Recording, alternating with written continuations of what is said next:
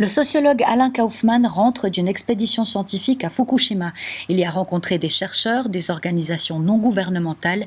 Il y observe un aspect peu connu de la catastrophe nucléaire, son impact sur le noyau de la société japonaise. La contamination nucléaire produit des fractures sur le territoire, produit des nouvelles frontières territoriales, produit des fractures au sein des familles, au sein des générations, au sein des communautés.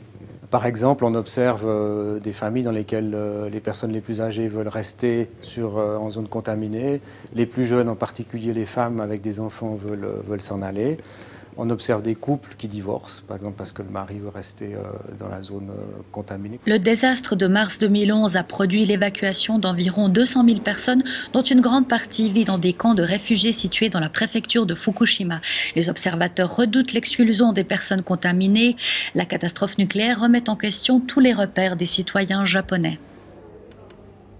Donc globalement, c'est tout le système de croyance dans le, le progrès scientifique technique est en crise, même si les élites japonaises, hein, qui, lient en fait la, la, haute administration, le milieu politique et les industriels, sont encore très soudés et cherchent à défendre encore ce modèle de développement. Le gouvernement japonais a prévu une sortie du nucléaire pour 2030.